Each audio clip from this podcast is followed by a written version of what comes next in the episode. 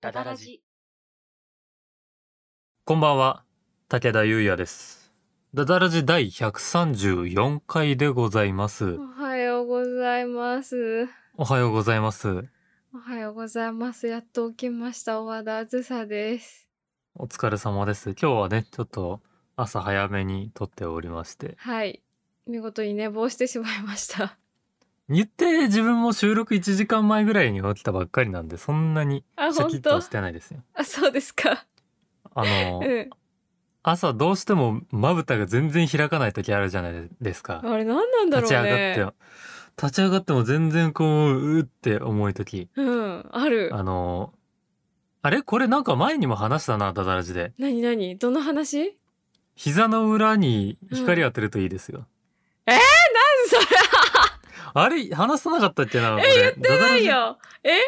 言ったこれちょっとダダラジリスナーの、ヘビーリスナーの方ちょっと、いや、聞き覚えあるなと思ったら、えって言ってほしいんそでれすはけど。どうういう原理で、その、光を当てるわ。いや、膝の裏にもう光を感じる部位があるらしくて、ちっちゃいセンサーみたいなね。えー、目とかじゃないのにね。へでーも光の、明暗を感じるだけなんで。はあ。じゃあその膝の裏は明るいなって思ったら朝だ起きなきゃってなんの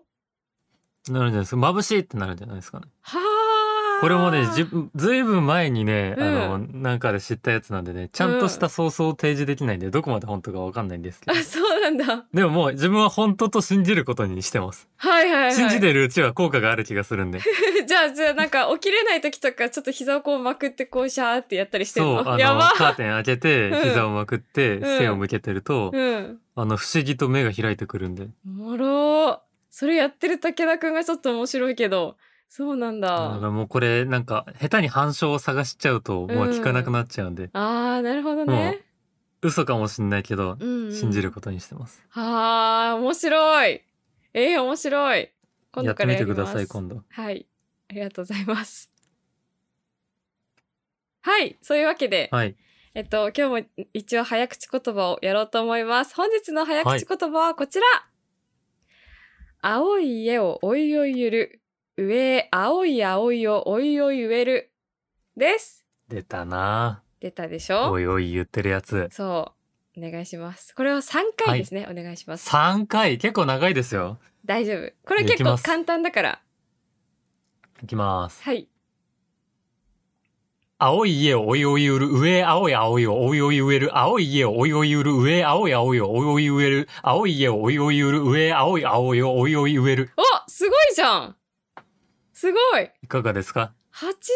点かなああ、89点そうか。最初のね「青い青い」を植えるっていうその「青い青い」がつながるところがもうちょっと綺麗だったら絶対90何点とかだったああ、なるほど。うんいや、しっかり理由があるんだったら大丈夫です。ないと思ったでしょ うねえないと思ったでしないと思いょましたねえいつもの、なんか、フィーリングだと思ってフまィーした。リングじゃないのちゃんとあ るの今日はああ、ねよかった。はいじゃあそういうわけで「ダダラジ第134回」スタートですはい。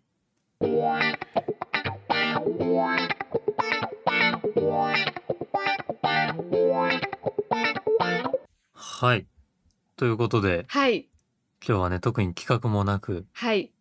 何か話すかということで、あの、勢いで撮り始めてるんですけども、そうですねなんか、ダダラジといえばね、こういう雑談会、大抵その、見うたん映画とかね、うんうん話してますけど、ねそうなんだなよんか最近見た映画あります最近ランページ巨獣大乱闘おー、 はいはい。ドウェイン・ジョンソンのやつ ね。そう前おすすめしてくれたなっていうのはあったんだけど、うんうんずっと見てなくて、うん、うんうんうんなんかねでも私夏場ってめっちゃ怪獣とか、あのサメとか見たくなるのわかる、この感じなんか、まあまあなんかでけえものが暴れる映画見たくなりますね。そうあれを追い求めたくなるのね、うんうん、でちょっとそれはあのちょっとあ映画館ちょっと今行くのあれだなって思ったからあの、うんうん、ネットフリックスでその欲を満たしてたでかかった、ゴリラが、ラ。いいですね、うんでかい人間とでかいゴリラが、うんあドウェイン・ね、ジ対ョン話すソンるっていう。ドウェイン・ジョンソンだよねはい。だがなんか出てくるだけでもうちょっとあのあでかいって思ってちょっとテンション上がうる、ん。嬉しくなっちゃうんだよな。そうあのなんだろうねあのえあれなんだっけウイルスとかで大きくなっちゃうんだっけね、あのいろんな動物がね、そうでっかーくなって。あれでなんか大きくなっちゃったなんか魚とあと何狼みたい飛ぶ狼みたいなやつが出てくるんだけど、それのねあのモンスターの造形がいいうんうんやっぱね竹谷くんがおすすめしてくれただけあるなんかこうハったりが効いてるんですよ ねなんかこうそんなことはないんだけどね絶対そんな大きくなっちゃう動物みたいなのはないんだけど、でででっかくなったからってああはならんだろみたいなそうそうなのしかもめっちゃそのなんかねあのまあ重箱の隅をつつくようなこと言うとめっちゃね都合がいいのそのウイルスがうんうんうん結構そのなんかあの動物をめっちゃ強くしちゃってなんか無敵にしちゃうみたいな傷とかもすぐ治るみたいな、うんうんなんかあめっちゃ都合いいのいい話だなと思って、いいよなこうんうさ臆せず漫画みたいな設定をやっていくのいいよなそうなんだよねもうさあのモンスターがうわーってもうドカーンって壊しちゃってるともうそんななんか、あのことそんなめっちゃなんかいや都合がいいなとかそういうのはもう関係なくなるよねもうそれ自体がもう楽しいから、うんだからやっぱりこうあれだよなこうキングコング VS ゴジラとかうんああうんあったあったありあまあしいたうさ理屈を抜きにしたうん感じがいいんだよなあれだよねなんかあれめっちゃメカゴジラじゃんとかいうやつねあれね ね懐香かし港い から中深くまで 現れたりとかもうなんかありえないけどでもあれがいいんだよね、うんうんあとあれも見たメグザモンスターも見直したなんかこうアクションスターがでかい生き物と対峙する映画ばっか見てます、そうなんですちょっと今私そういう欲が溜まって てちょっと今度さ「ジュラシック・ワールド」見に行こうよあのああ別々でいいらからう,、う,、うんうんうんん、ちょっと行って最話そうよ終、章ですもんね、うん、みんないいって言ってるじゃジュラシんックワールドうんうんうん、あれ絶対見たいいやわかるこの感じいやただまあすごいラインナップだなって感じはしますね、そうですあかの、うんめちゃくちゃでかいサメが出てくる映画ですねジェイソン・スミス様のそうあのなんか海の底には実はもう一個海溝があってその中にめっちゃメガロドンっていう超デカザメがいて、めっちゃ船とかを人飲みにしちゃうようなサメがいるんだけどそいつがまさかの人間界のところに出てきてしまうみたいなやつうんうんあれめっちゃいいよねあの造形がなんか無条件で楽しめる、うん、やっぱこう、うん頭空っぽにして楽しめるのって大事ですよね、うん、わーいサメがサメを食べたわーいってなっちゃう感じがちょっとごめん今日私さもう若干寝起きだからさ語彙力が全然ないっていうか でも大して変わんないんじゃないですか変わ観るわ光に関しては変わるしいつももっとまともだしそっかあのでかい生き物ね暴れるのいいですよいねいよねちょっとなんかでかい生き物があのちょっと動いてる系でちょっといい映画あったら教えて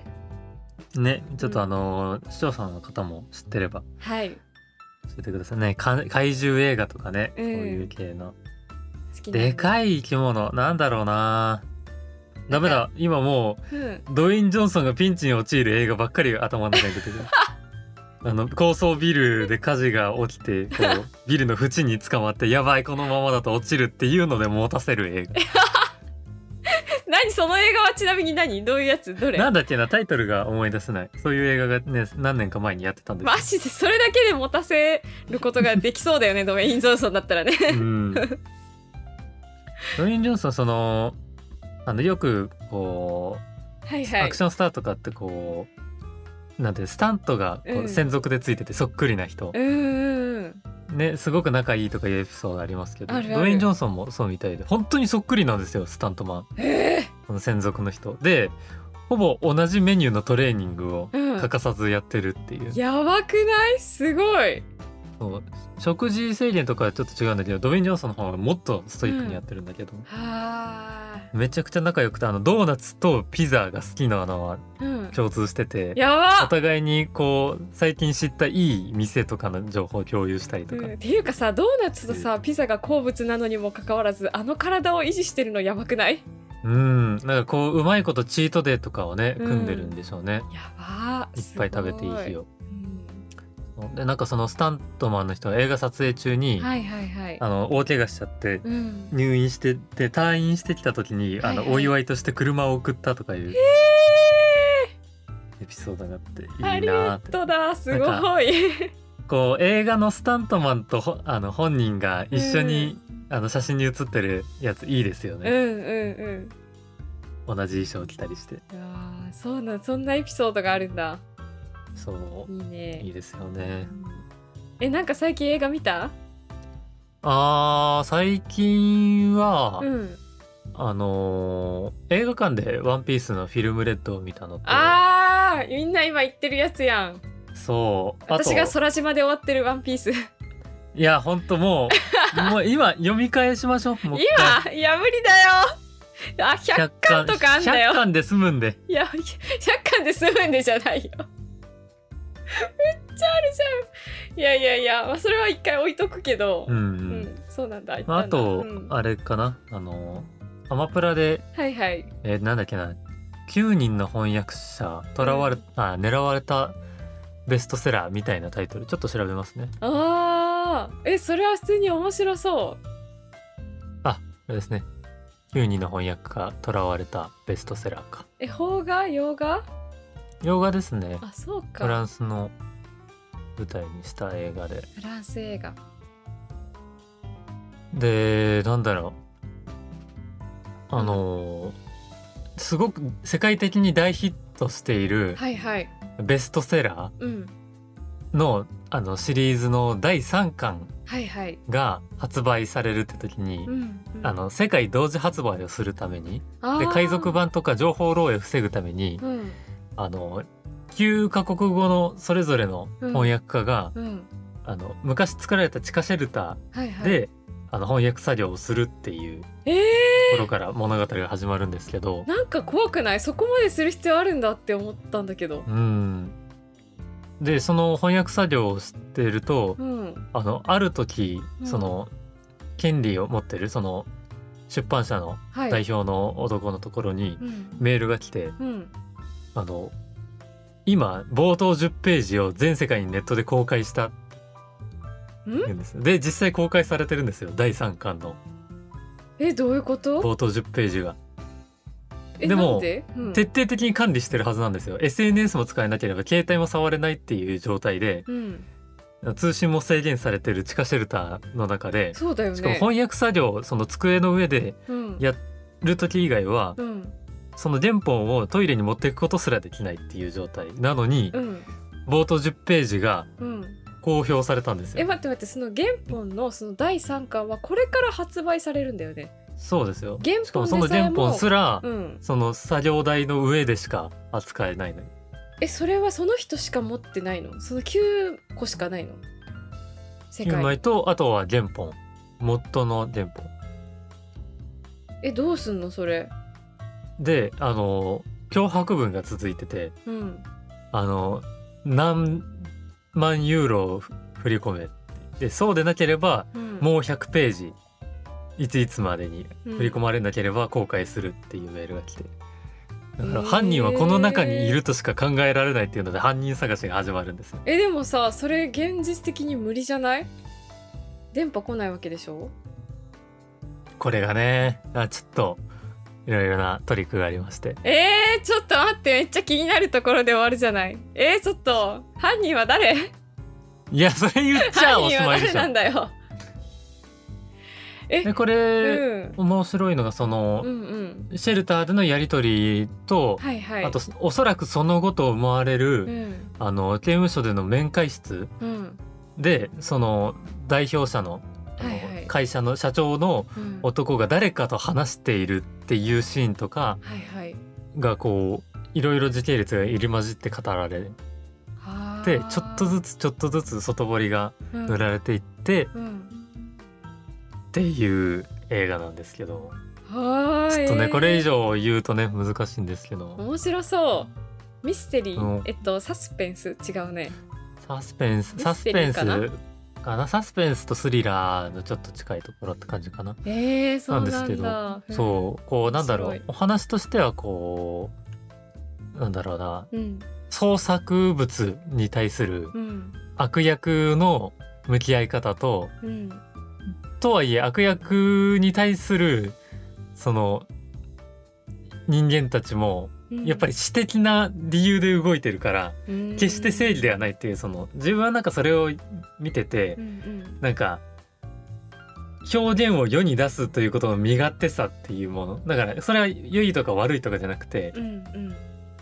あの身勝手なものだよな創作ってっていうのを感じましたねすごく。えー、あその話でその感想を持つんだどういう感じなんだろまあどうだろう自分が結構深読みしがちな人間なんであれなんですけどうあと抽象化したがる人間なんでうん変かもしれないですけどそのなんかそういうの感じましたね。面白い面白そそうこれがその大和田さんあのそこまでする必要あるって言ったじゃないですかう、う。ん、でもこれああのちょっとあるエピソードをあの元に着想してうんあの作られた映画でうん、そのサスペンス部分とか本当に創作なんですけど、うんうん、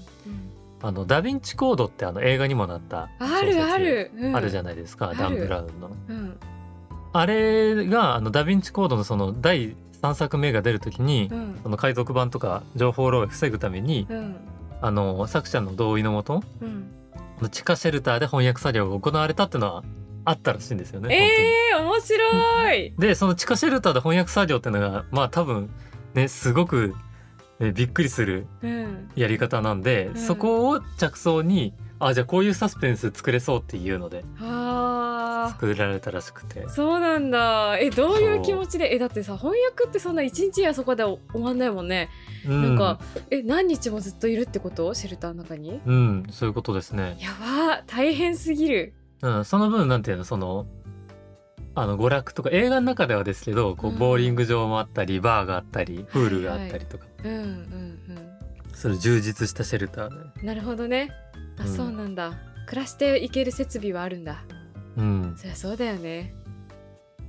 っていう面白 いああちょっとねこれ面白いところをなかなかこうネタバレなしに言うのが難しいんでーミでステリーだこものん、ね、ネタバレがあるる映画だっていうのを言うのあんま嫌なんですけどね本当はね。あこれはなんかこうネタバレになるような重大な秘密が隠されてるんだって思いながら見ちゃうじゃないですか。思ううん見ちゃううんあまあでも実際もう結構早い段階でそのなんだろう明らかに情報が隠されてるっていう感じの描写がされるんでうんうんまあそこまでではないかなこの作品に関しては。あそうなんだえちょっと見てみたいはいこれ多分あのネットフリでも見れるかなそうなんだえちょっともう一回題名教えて、 9人の翻訳家いはい「囚われたベストセラー」っていうはあ2019年の映画ですね。えー、ありがとだそうあの前「ワンピース見に行ったって言ったじゃないですかう。ったいったでそのちょうどやってる期間が夏休み期間とかお盆とかうんドカぶりしてるじゃないですですか。してるうんでその友人が見に行こうとしてた時にあちょっとめちゃくちゃ混んでるなってこの日やめとこうって言ってなんか別日にしてう見んに行ってたんですけど、うんうんそれでもちょっと後悔したって言っててあそうなんだもうやっぱり人数が多いと、うんそのどうしてもあの罠のあんまり良くない人が入り込む確率も増えるんですよねまあ母数が多いと。まあねなんか場所にもよりそうだけどその映画館の確かにね治安とかねうんそうでこうまあ何度も上映中に立つ人とかまあでもトイレ近いとかだったらしょうがないじゃないですか、まあまあまあままあそれはしょうがないとしてもあのエンディングま迎えた瞬間にスマホを取り出す人とかああーまあね,、うん、ね演劇じゃないからね、うん難しいと思うねうんえちょっとねそれでなんかこうそっちに集中力が持ってかれちゃってっていううんのうをん言ってましたけど、なるほど自分はなんかまあまあ人数はそこそこいたけどうんそういう感じじゃなくてあの結構人が多そうだなっていう映画見に行く時はいはい自分結構あの朝一のやつ見に行くんですよああその日の一番最初にやる時間空いてるもん、ね、 9時からとかうんうんそうそう空いてすぐやるやつ、はいはいはいあれ行くと人数が多くてもうん朝そのために起きて映画館に行く人ってまあーあ大丈夫な人が多いんですよねそっかなるほどなそうるほどねこれライフハックだと思うんでぜひ、うん多分他の人たちもそう思って見に来てるからうんなんかいいサイクルになってるというかねうんなるほどねぜひあのちょっとあのー見てなんか嫌な思いしたくないなっていう人はうん。朝一に行ってみてあと朝一で映画見に行くのの何がいいって、はいはいはい。その9時半とかに始まるやつ見ると、うん。映画一本見たのにまだ午前中っていう 全能感に溢れるんですよ武田ね。くんってその系あるよね。そのなんか、そうですねそのあの時間を自由にできるということに喜びを見出す人間ですね。朝とか夜とかもそうだけど、なんか朝なんかこれがめっちゃ早く終わったからまだ午前中とかさ、うん、あとなんか夜とかもさ、これ終わったのにまだ夕方とか、なんかそういうのに全能感を覚える系あるよね。そうですねなんかこう時間の可能性が好きなんでしょうね。だか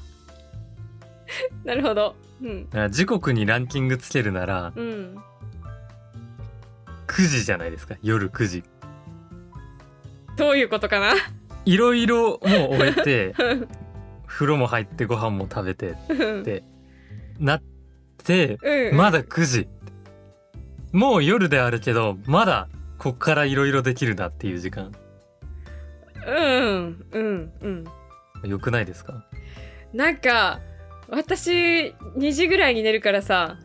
あなんかちょっとまあ11時とか10時とかまあだったらちょっとど同意するかも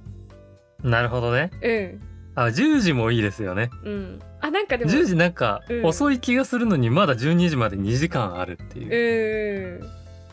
それはいいね全てが終わってねうんうんなんならもうはアイス食べて歯も磨いちゃってる状 態このままいつ布団に行ってもいいっていう状 態全能感にねその2時間自分は自由にできるんだっていう全能感にねそうそうもう歯まで磨いてしまうとなんかあれじゃないですか、あーでもこっから歯磨かないといけないなとかうん、考えなくてもう本当に自分に決定権が委ねられてるっていうあーなるほど、その強みはありますねでもやっぱほ本当になんか映画見てうん、まだ午前中っていいですよねえじゃあさあのお昼の14時とかは昼の14時いいですいねいでしょ いいねめっちゃよくないうんうん、まだギリギリ選択しても干せるっていう感じギリそっからお出かけしてもうんいい時間あーそうねもう確かに14時半になった途端に、うんあーちょっともう今から出るのなーってなり始めるじゃないですかそうかななんとか私と武田君2時間ぐらいずれてるからなそうだずねれてんのかうんでもなんかわかるよ今から行くのはなーってなるのはわかるようんなんかこうなんかひ休日ってうん13時まで午前中な感じしませんあーうんなんかうん正午でぴったり分かれてなくてうん12時台はまだ午前中な感じしますあーなんかちょっとわかるなんか13時でようやくお昼ぴったりうんでそっからなんか折りい返しろねいろ選択していくみたいなうんう感じがして、んなるほどねちょうちょうどいいんだよな14時 いいですよねあの舞台とか見に行く時もお昼の回うんで行くの結構好きなんですよね、あそっか見終わってあの夕方とかで、うんうんそっからこうちょっとショッピングしたりとかうんねご飯せっかくだからこの近くでご飯食べようかなとかうん選べるっていうのなるほどね夜の回で結構長めのやつとか見るとうんもう9時で飲み屋ぐらいしかないなっていうあとか今だともう本当お店も閉まっちゃったりとかしてるんでー確かにそうだねうんいいんですよねまあちょっとなんかるほどうん随分最初の話とずれてきちゃいました けど時間にねちょっと可能性を見出す話になっちゃったけど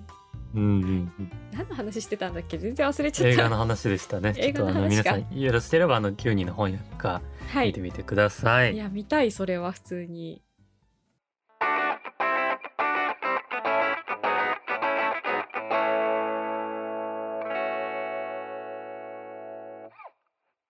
この番組では皆様からのお便りを募集しております。はい二人に相談したいお悩み、最近あったいいこと、こんな企画をやってほしいなどなど、どんなものでも構いません。構いません番組説明欄に投稿フォームのリンクがございますので、ラジオネームとお便りの内容を入力してお送りください。お送りくださいまた、ツイッターでハッシュタグ、ダダラジオをつけて、感想などをツイートしていただけますと励みになります。ぜひぜひご活用ください。皆様からのお便り、ご感想をお待ちしております。お待ちしておりますさあ、ということで、今はね、あの、引き続き、お便りのテーマ、募集しております、黒歴史小老流しえマジで絶対これ送ってくれみんないやめっちゃこれめっちゃ送りづらいよこれ恥ずかしいのかなみんな恥ずかしいよなかなかない機会ですよめっちゃ恥ずかしいよ匿名で黒歴史送れるの もうだってね面と向かって言えないものなわけですから黒歴史なんて他の人にねうん今しかないですよ、そうだねチャンス、成仏させるチャンスが、うんいいチャンスですから目の前にねあるということではいお願いしたいなっていうふうにぜひ送っ思ていくだますはいじゃあじゃあじゃあすいません私の方からちょっと告知がありますのでちょっとさせていただきたいと思いますはい、えっとですね私舞台公演に出演いたします8月31日から、えっと、9月4日までに、えっと、舞台公演に出演いたしますアガリスクエンターテインメント第29回公演社員賞という公演に出ているんですが多分今は公演中そうですね真っ只中ですね公演中かちょうどはい中日ぐらい、4日までやるんでしたっけ、 4日までだから、えっと、このラジオが終わって多分数十分で開演してまうす。んうんうんうんちょうどね、うん自分は、うあのこれが配信されてるということはね前日に見に行ってるはずなんですよあ本当 はい面白かったなまあそういうわあけでいやいやいやめっちゃしらしらしいはいえっと明日と明後日ですね、はい、えっと9月3日4日もえっと公演がございます、はい、これチケット当日券とかどうなるかわからないんですけれどももし余裕があったらあの足をお運びくださいそうまですせねちなみになんですけど9月3日土曜日18時からライブ配信がございます、はいこちらはお手持ちのスマホとか PC からご覧いただける仕様になってましてこれは、えっと、3日の18時の回なんですけどそれもなんだっけとその時間だけ見られるものではなくて、えっと、9月10日の1週間後までご覧いただけるっていうものになります、アーカイブが残る形ですね、はいえっとどんな風になっているのでしょうか若干ねあのできてるのかなっていうのもちょっとあるんですよね疑今問とねして、絶賛ねこのご時世、う大和田さんもねあの人と会わないようにっていうのをん、めっちゃ合わないようにしているや大和田さん終わったら、終わったら今度こそ焼肉行きましょううんね本当にさそうなんだよ、ね私と武田くんはね本当にねずっとね食事をしてないんですよ23度こマジうで焼肉行こうがついえてるんでねそうなんだよあのしかもさ恋に落ちた武田のさ、あうのん終わった祝いもしてないしそさっかあのそうだよあれからまずしてなくて1年以上経あのってんじゃんそうそれもそうだしあと3年祝いもしてないんだよそうだねずえい何にもしてないんだよ叙々苑並みじゃないといけないんじゃない たまりにたまった焼肉分焼肉欲をねいやそうなんだよだからずっとさなんかあの関西委員会のラジオ終わった時に、うん打ち上げで焼肉行ったじゃんそうですねあれぐらいのやつじゃないとちょっとうもう、んあれも結構いいの食べました無理だよ食べましたもんねうんいやちょっと行きましょうあーちょっと食べたくなってきた行こなう焼肉行きましょー そうしましょう、うはいということで、ねえーすごいないないな話を今して度は4しまいまし年た祝いだからねあ4ー周そ年うにだ入る祝いだかすらごいですうんね、4周年ですよだから我々がラジオを始めてから少なくとも4歳は年を取ったってこと、やば赤ちゃんが4歳になるぐらいラジオえやった4って周こと年4や年ば目い突入なんじゃないですか4年目突入だ、うんそうですそうねだそう4だ年もやってないよなさすがにうんでも3年もやってるっていうことはすごいそうね。 3歳年を取ったんですよ始めてかやらば。えげつ。幼稚園行っちゃうじゃん。すごいねやばもうその時生まれた子供がもう全然喋ってますよ今やばー怖ダダラジ聞いて内容がわかる年になってますよもい。いうすごいねちょっとやちょっとこれはさあのねえ祝わなきゃダメだよう。んうんまたあのねそういう時期になってきましたらいろいろ企画立てるかと思いますのではいぜ。ひぜひ応援お願いいたしますということで、えーそろそろはいお別れのお時間でございます、えー今回のお相手も武田優也とおわだあぜさでしたまた来週お会いしましょうおやすみなさいおやすみなさい。